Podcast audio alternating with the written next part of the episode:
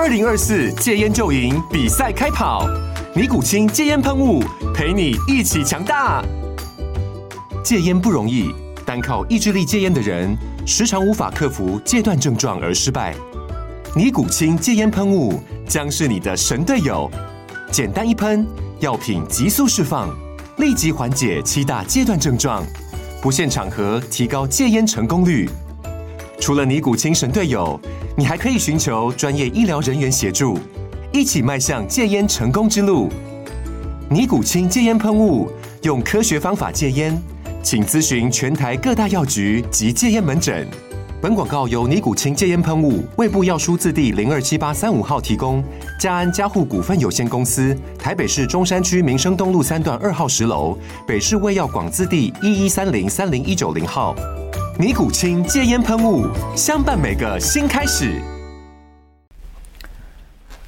好，各位现场朋友，大家好啊！关于这个美国债务上限，哈，到底会不会真的出现哈美债天坑了哈？我称之为美债天坑哈，什么意思呢？就呃，美国真的哈这个无法履行债务的义务哈。所谓债务义务，大家都知道嘛，好，你欠了钱，你就得还债嘛。哦，那同时，呃，你欠了别人钱，哈，一般来说呢，你都要得得付了利息嘛，好，所以呢，呃，这个债务的意义就是你必须要偿还本金跟付息。好，那美国的呃债务呢，基本上美国是发行公债的方式，哈，向全世界哈销售，哈，呃，销售它的公债，这个公债上面呢，当然是有它的票面，哈，以及呢，呃，票面利率跟票面的这个额度，好，那在票面上面都载明的非常清楚，它必须要付这个。呃，息啦，哈，这个债券的利息也要付偿还本金，哈，到期要偿还本金。那如果说呢，美国政府真的不履行这个义务的话，那不就是倒债了吗？好，那倒债的风险，哈，到底高不高？好，现在呃市场众说纷纭，哈。那因为呢是有倒债的风险，哈，所以整整体而言呢，好，美国的现在债务，哈，主权债务的 CDS，哈，已经标得非常高了，哈，甚至超出了哈，呃，这个过去几次，哈。有违约风险的当时的高点哈，那代表说市场哈的确是担心这个事情哦。我个人是觉得啦哈，呃，真正发生了不能履行债务义务的可能性并不高哈，因为毕竟这个事情知识体大哈。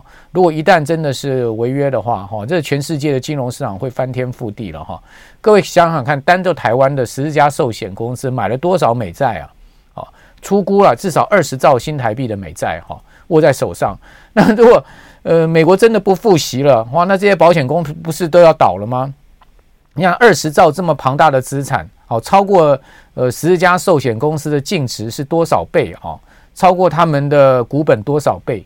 哦，如果说美国呃政府真的不还本，好，也不复习的话，你想看这些寿险公司不都要倒了吗？好，这不是开玩笑的哈。呃，大家都知道说。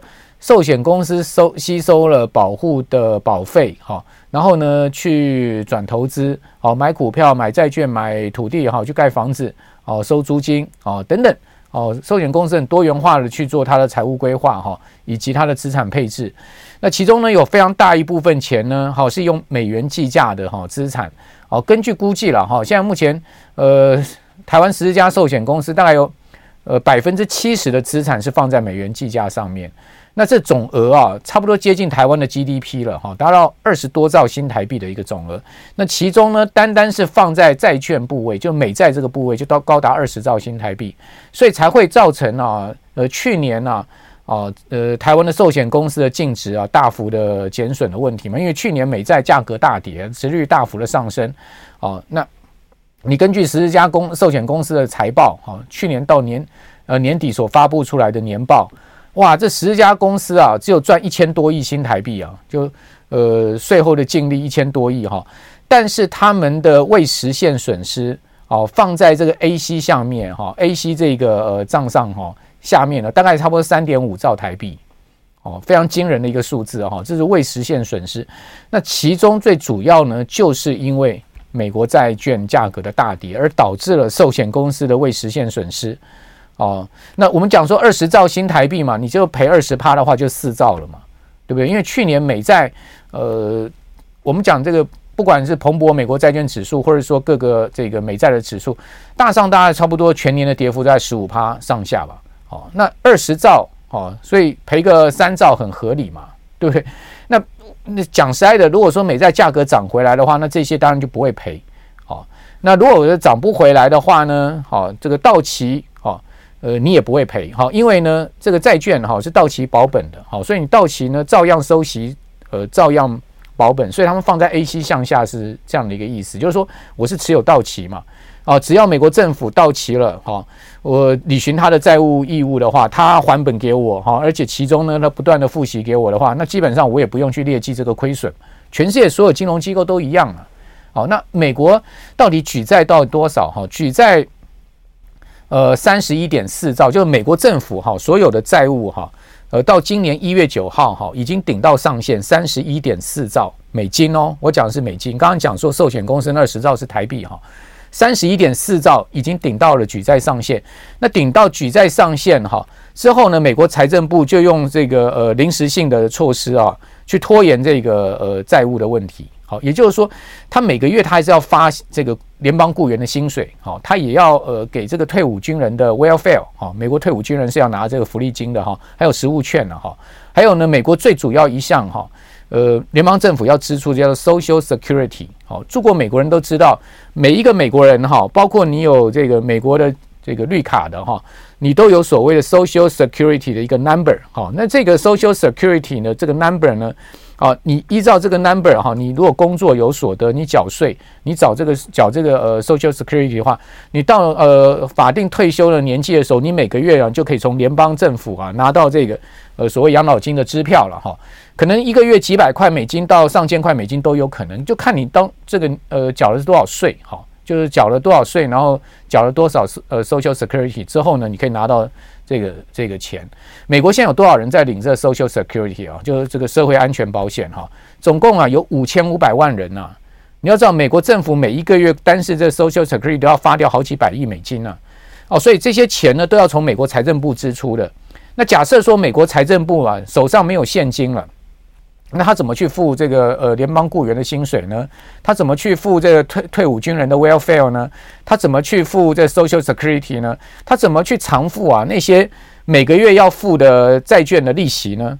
啊，甚至呢呃这个债券到期的时候呢，他要怎么样去付这个呃债券的本金呢？他手上没钱呢？哦，就跟你呃开家公司一样，你是呃一家之主一样，你管家庭的财务，你手上没钱了，你柴米油盐酱醋茶的钱哪里来？这很简单的道理，对不对？你欠人家的钱，你怎么还？哦，一家公司你的这个应付账款你要怎么付？哦，所以这些就就是美国现在目前面面面临到的问题。那这一切都是因为被这个债务上限给绑到了，就三十一点四兆。那债务上限只要美国国会同意提高，好，不管提高两兆、提高三兆。那美国财政部就有这个空间了，好，再去发行新的债务去还旧债了，然后也有这个空间呢去举举债，然后呢去付我们刚刚讲他应该要付的每个月的这些支出。当然，美国财政部还有这个税收进来了哈。那当然税收就是不够嘛，如果税收够的话，就不用举债了嘛。现在全世界各国哪一个国家税收够呢？没有一个，几乎没有一个国家税收够啊，都是入不敷出啊。那入不敷出怎么办呢？入不敷出就举债啊，哦，再多人不愁啊，再留子孙啊。大家就现在拼命的举债，然后呢，以后再还啊。反正呢，我举新债还旧债就好啊。对，这就是全世界各国政府的做法。那美国呢，就自己把自己绑死，有一个举债的上限。这个举债上限呢，定在那个地方。你达到这个上限，你不能再超过呃这个上限，你就必须要要经过国会的同意之后抬提高。好，比如说呢，我们讲说美国啊，其实啊。提高这个举债上限呢、啊，不是啊什么了不起的事情啊，呃，大概已经提高了这个几上百次有了哈，从从美国这个呃有这个举债上限以来，大概提高了上百次有了，平均啊哈这样讲，大概每一年都要提高一次举债上限，大概精算的话，就差不多八个月的时间就要提高一次举债上限，好，所以提高举债上限不是什么问题。问题是为什么这一次哈会闹得这么大风波？事实上，这一次的风波的背景，这个剧本哈跟二零一一年当时的在线的剧本很像。二零一一年那时候啊，美国也是一样哈，就是民主党执政，当时的总统们大家应该记得，就是奥巴马。好，奥巴马当时是第一个任期哈。那同样跟这一次一样，这个拜登也是第一个任期，也是民主党总统啊。然后呢，他们都在第一个任期啊，总统当选之后啊，输掉其中选举。好，原本呢，奥巴马这个选上总统的时候呢，美国的两院。哦，就是呃，参议院共呃，参议院跟众议院都是在民主党，这个都是多数党。哦，也就是说都是民主党掌控，就一党执政了，完全执政。讲白话一点，再套句台湾的话，叫一党执政，完全执政。就是说总统是民主党，好，然后呢，参议院跟众议院的多数党也都是民主党。那当然呢，我总统要做什么事情，啊，我民主党要推什么政策，基本上没有什么太大的国会上的问题。好，但是呢，美国啊。哦，都有这个所谓的期中选举，就是参议院、众议院要改选。好，那这个期中选举呢，也是总统的所谓的期中考。好，那这呃，奥巴马的这个期中选举就输掉了这个众议院，跟这一次拜登是一模一样。拜登上任的时候，不是这个民主党也是完全执政吗？好，众议院跟参议院都是在民主党这个这个手上嘛。结果呢，在去年的期中选举，因各位还记得吗？共和党呢，不就拿到了众议院？本来还讲说什么？红潮一片哈，要席卷整个美国，甚至连参议院都有可能这个民主党要输掉。后来没有，后来民主党其实是呃选的还蛮漂亮的哈。那共和党只有在参呃众议院是小赢的一个情况哈，可能说赢得很惨呐。但是赢很惨还是过半数嘛，所以众议院议长就从裴洛西换成麦卡锡了。各位应该知道这段历史了哈。那。当时二零一一年的时候，状况也是一样。好，奥巴马呢，第一任执政的时候呢，他一样是输掉了这个其中选举，输掉了这个众议院多数党的地位。好，那隔年呢，好，那当然这个共和党呢，好就不不让奥巴马好过。好，因为那时候美国的这个国债上限是十四兆美金，已经顶到了，顶到十四兆美金的时候呢，共和党呢，好就不同意哈，民主党说要加税，好。那这个呃两党啊，就在所谓你这到底这个政府的财政应该是要削减开支呢，还是要征税啊，还要提高债务上限呢？这些问题上存在了很多尖锐的矛盾，大家都吵来吵去。可是呢，时间也很迫近了，因为这十四兆美元一样，跟这次的情况一样，就是所谓的 D day 哦，就是 X day，类似这样的意思，就是说你再不提高举债上限呢，到时候美国国债就要违约了。哦，就是说不要说联邦雇员的薪水发不出来了。哦，美国国债都要可能违约了，好，所以在这样状况之下呢，两党哦就吵来吵去，吵到最后了哈，在八月初的时候啊哈，这个共和党哈就主导了一个议案，哈，他就是这个议案呢，哦，最后是以两百六十九票对一百六十一票哦通过这个议案，就调高了举债上限，哦，同时呢，民主党就退了一步，哈，他本来不同意哈要这个削减政府支出的，跟这一次一样。这一次白宫是呃铁口是直说了，我绝对不同意要削减政府支出的哈。那呃共和党是提出了呃未来十年好像要削减四点五兆美金的政府支出吧，详细数字我记不是那么清楚，大概是这样的一个数字哈。那当时啊就等于说呃共和党呢就同意了哈，提高举债上限，因为参议院通过了这个众议院通过了这个案子，好就以两百六十九票对一百六十一票通过了这个案子。提高举债上限的同时呢，啊，要求美国政府要减少赤字，哈，要要削减支出。那未来的赤字要在十年哈，要减少二点五兆美金，好，要减少不少的一个赤字，而且通过了哈，它的举债上限哈。至少呢是二点一兆美元，好，原本呢哈共和党的举债上限没那么高的，好，好像我记得应该是一兆美金，好，后来呢就把它 double 到二点一兆，等于说呢共和党也退了一步，好，就提高了多一些额度，好，给这个奥巴马总统去用了，好，就是举债上限从一兆提到两兆。哦，那这个议案中呢，也没有通过哈，民主党要求的就是征税这个事情，好，就征税这个事情呢，加税这个事情被打掉了哈。那这个等于又是共和党哈，呃，进了一步，等于说呢，民主共和两两党哈，大家有得有失了哈，都没有完全按照自己最初的意思，但基本上是。达到了这个协议了哈，那因为众议院通过这个案子之后呢，参议院马上通过嘛，那参议院通过了之后呢，马上送到这个奥巴马的这个 desk 上面，他马上签字了嘛，好，所以就避免了掉了这个所谓的债务上限呃这个危机了哈，这个危机就暂时度过了哈，就在八月初的时候就度过了，二零一一年的时候八月初的时候度过，但没有想到啊，没隔几天八月五号，标准普尔。信评公司啊，就突然的宣布啊，调降美国的这个信用平等，好，把美国的国债的信用平等从三个 A 调降到两个 A，哇，拿掉一个 A 啊，造成了这个美股的大崩跌啊！我记得短短没有多少时间哦，就大概跌掉十 percent 的一个幅度，甚至超过接近两成的一个幅度。如果看得更长线的话，大概差不多一季内，大概跌掉了两成了哈，跌得非常惨哦，全世界股市一片倒哈，股灾一片，就因为哈这个标普降评，而且他把他的信用展望平等哈。叫呃降为负向，负向是什么意思？负向就是说代表未来十二个月到十八个月，我还有可能会再把你调降哦。当然后来后来是没有调降。那另外呢，穆迪跟惠誉，我们知道全世界有三大信评公司，标普、穆迪、惠誉。穆迪跟惠誉呢是没动哦，这个呃最高平等，但是呢，单单标普也就够呛了哈。那作为这个美国啊，是呃全世界最大的经济体，当时啊是从一九一七年以来哈。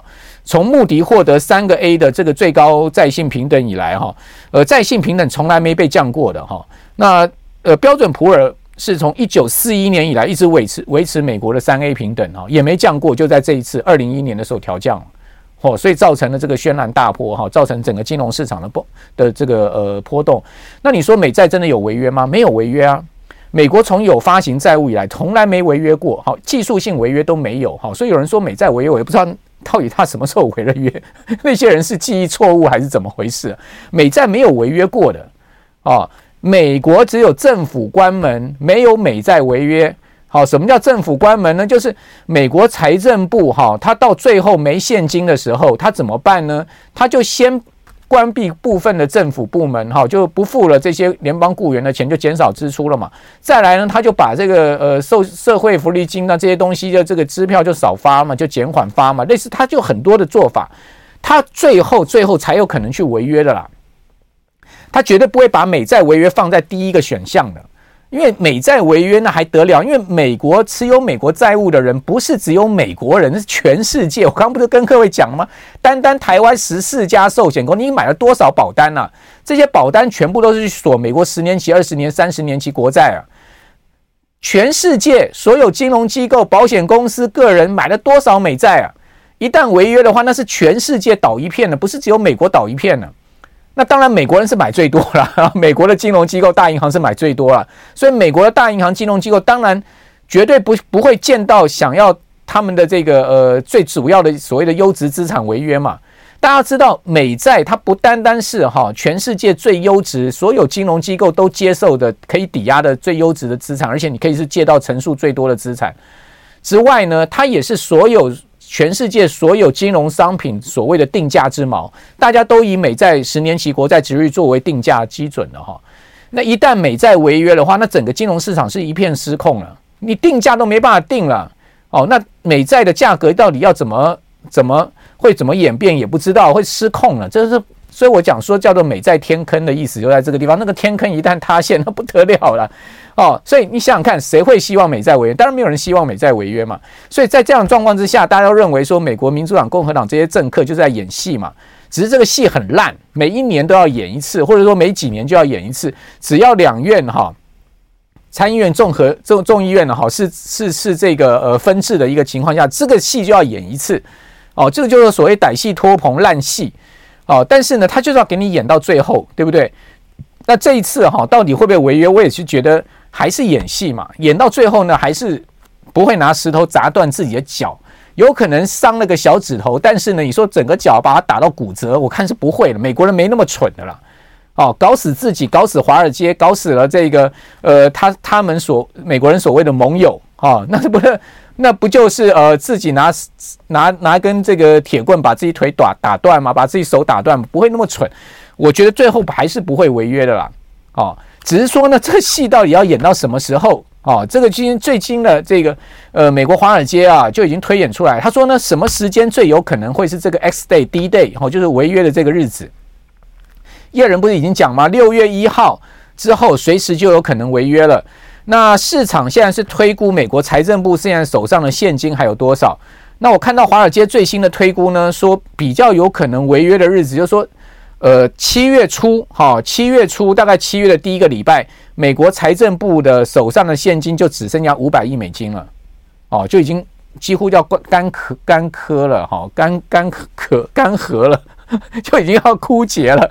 五百亿美金能用几天不知道，哈，差不多七月下旬大概就会掉到负数了，哦，七月底以前，反正呢，这样我跟各位讲，哈，六月开始。到六月底，哈，这段时间呢，也许还能撑一撑，哈，美国国会两院哈没有达成协议，也许还可以撑一撑，但是一到七月，那就真的非常恐怖了哈，那真的是随时有可能没钱了。哦，没钱就要看他怎么做，政府关门哦，还是说呢不发支票哦，还是说呢，呃，这个真的让美债去部分违约？叶伦上个礼拜。在 G7 讲了狠话嘛？他说呢，不排除要让他部分违约嘛。我觉得叶伦讲这个狠话的目的是先吓唬这个美国的共和党啦。好，也就是说，我先把狠话讲在前面，两个人要打架嘛，总是先放一些狠话，你骂他一句，我骂你一句嘛。叶伦也是在放这个狠话，说不排除让美债美债违约，但是呢，我觉得可能性真的不高哈，因为一旦真正没钱了，他第一个还是想到先关闭。部分政府部门啦，什么邮局啦，什么 DMV 啦，哈，那些东西先关一关，就公务员的薪水先不发的意思就是这样了。哦，之后呢才会到最后，最后没办法才会去美债违约，那个事情知识体大，那不是开玩笑。好，那我们来讲一下哈，二零一一年那时候不是美债没有违约吗？哦，连技术性违约都没有，只是只是搞到非常紧张吗？那时候哈，到底哈？还有不好，当然最后是主要是标普降评嘛，哈，标普降评之后，哈，各位看到我这边有一个引用呃东吴证券研究所哈所做出来的资料哈，给各位看一下啊，我们分几个呃，我们分几个。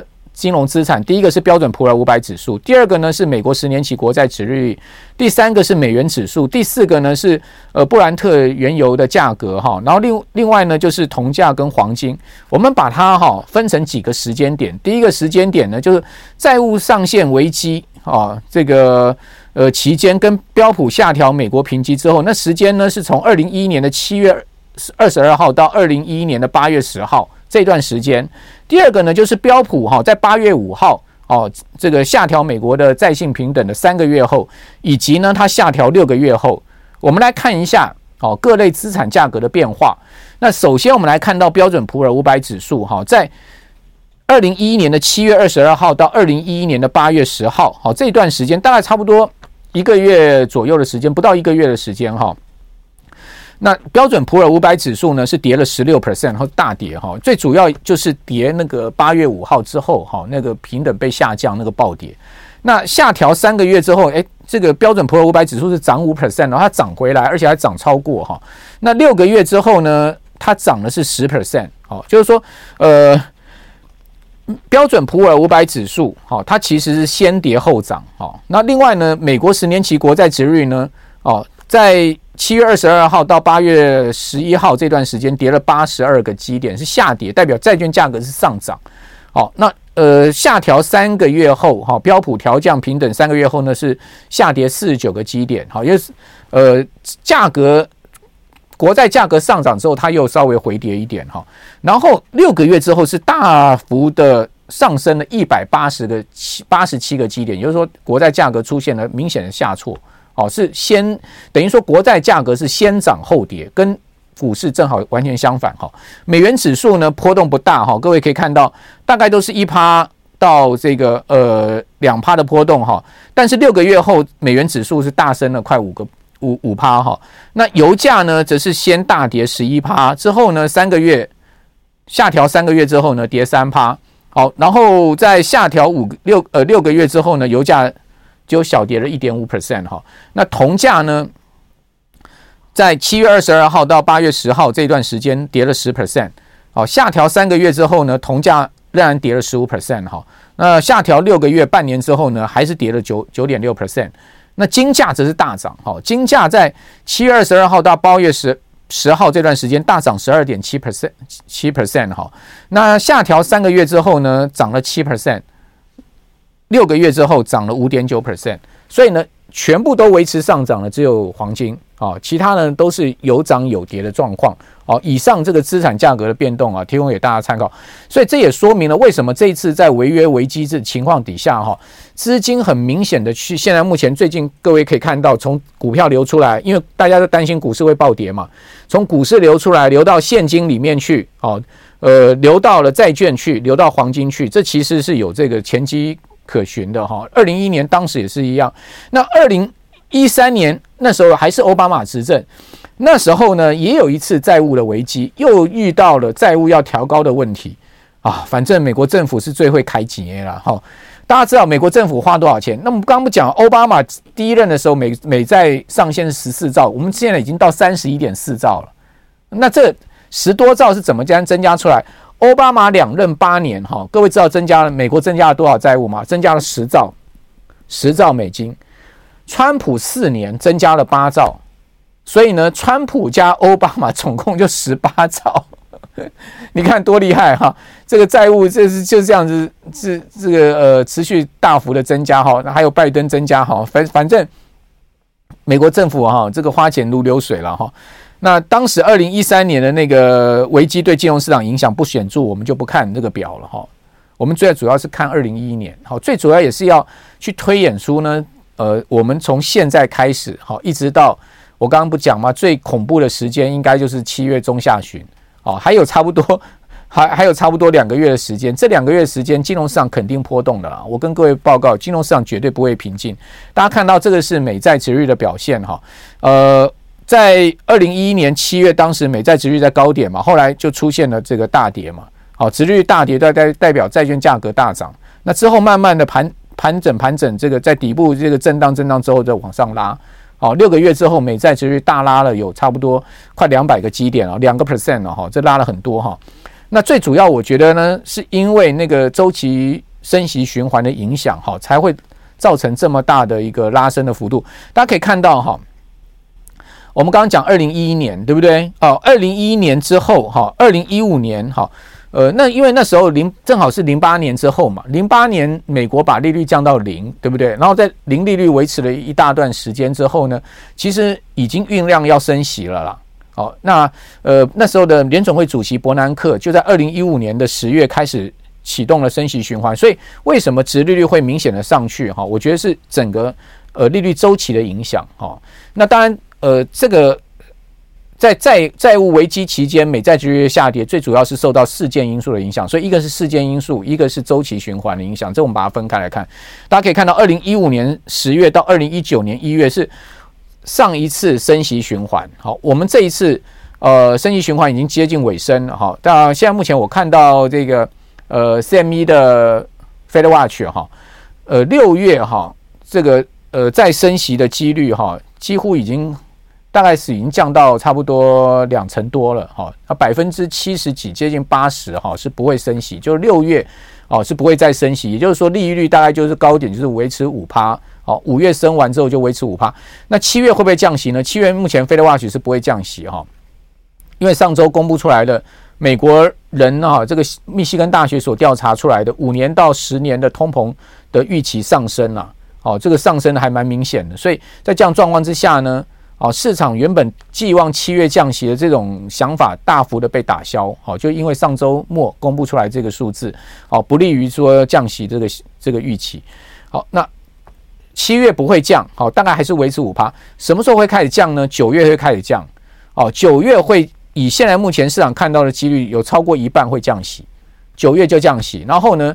十一月跟十二月还会再降一次，好，就到年底利率呢会回到四点五。现在是目前市场的，我看到 Fed Watch 最新的预期是这样子了哈。那回到四点五，也就是说再降会从现在目前的五趴降两码，好，分两次，好，降两码。那市场为什么会有这样的预期呢？主要举个原因，第一个原因就是美国现在的这个区域银行的问题哦。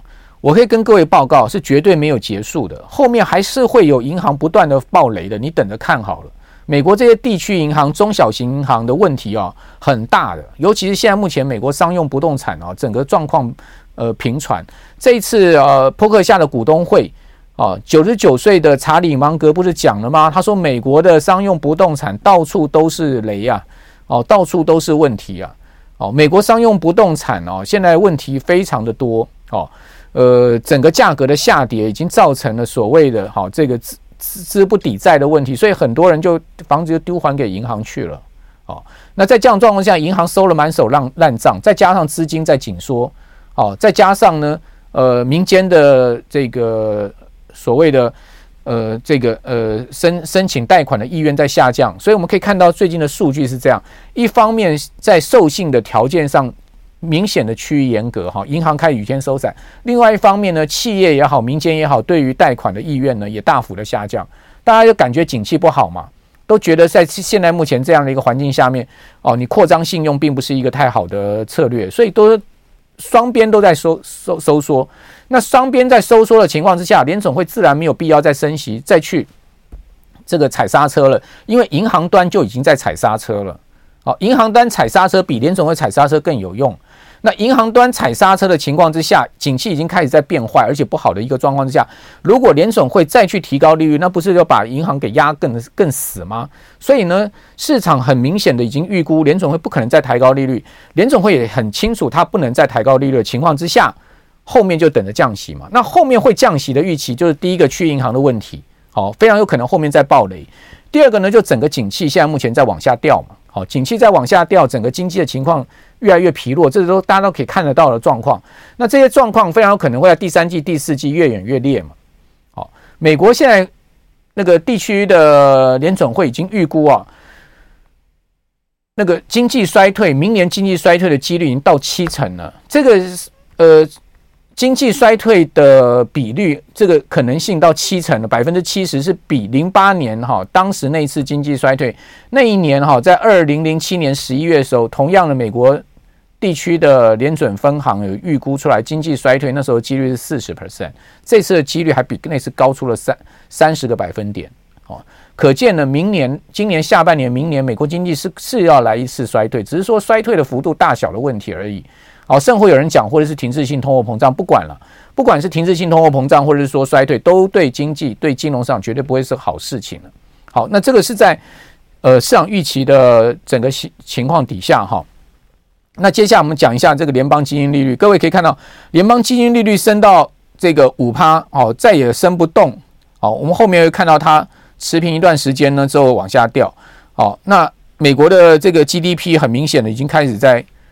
转差，而且非常有可能会掉到负值。好，你可以看到这两个是对照的。那十年期国债殖率我有点出来哈。呃，在我十字游标所在的这个位置，三点四八这个位置哈，是二零一零年的这个十二月底。哈，也就是说，二零一一年年初的时候，美国十年期国债殖率在三点八左右。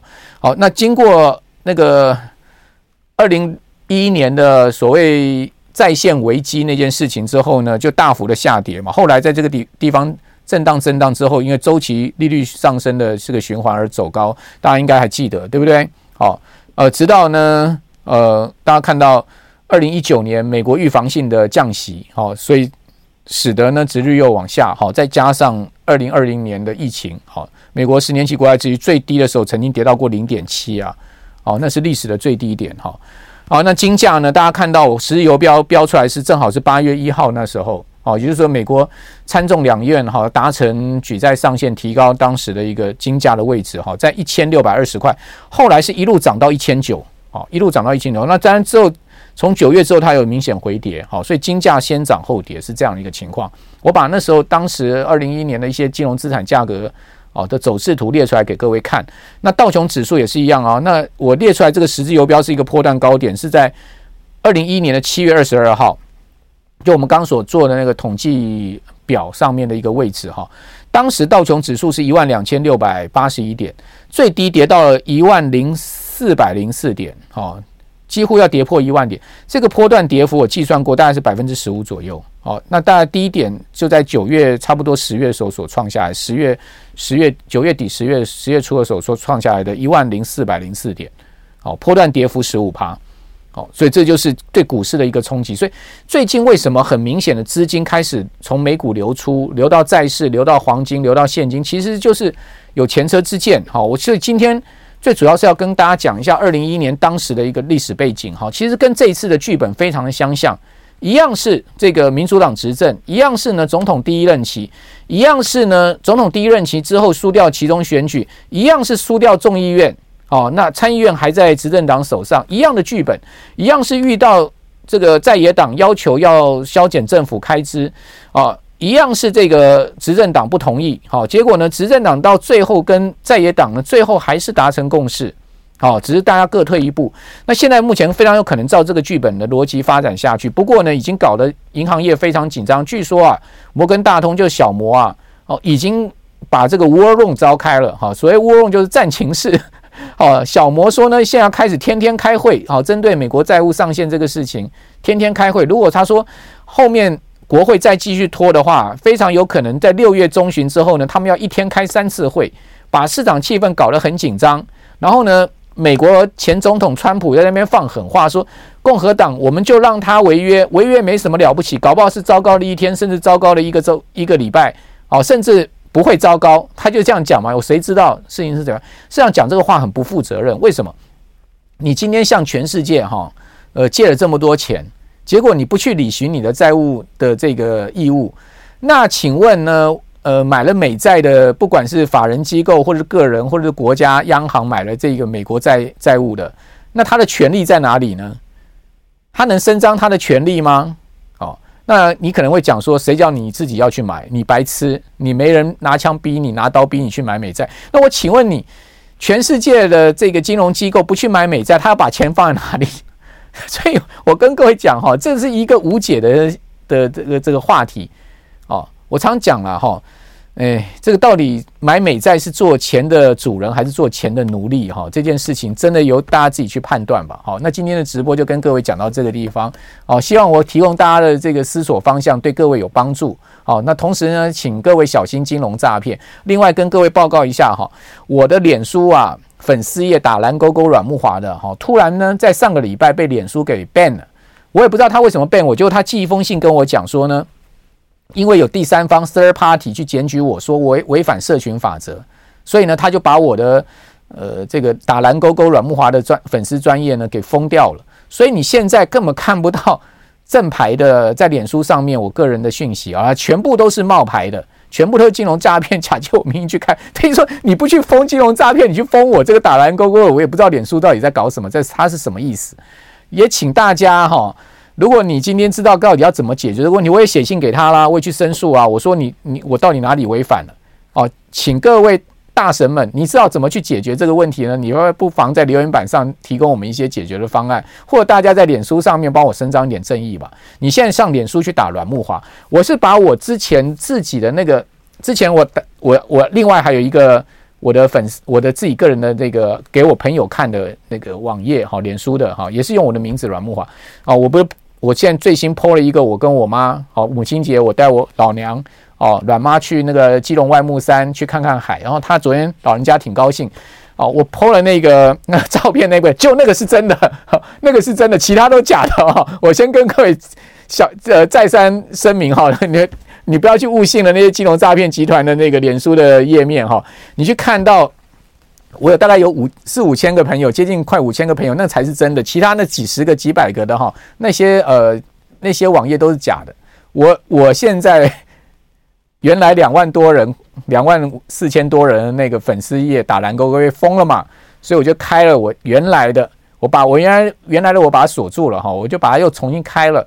好，大概差不多接近五千个朋友，那个才是真的。其他那只有一千一百个、两百个、三百个，那我跟各位讲，那些网网网页都是假的啦。哦，你不要被骗了哈！你就请各位呃明察秋毫，啊，这个钱是自己的，要把钱当命啊！如果今天你买了美债，美国政府不还钱给你，不付息，那也没辙，你也只能认，不然你怎么样？你去找他算账吗？好，但是你被金融集团骗了，那才冤枉嘛！哈，呃，诈骗集团骗了，那才冤枉嘛！哈，所以要提醒大家注意这个事情哈。那呃，我们就下次见了，拜拜。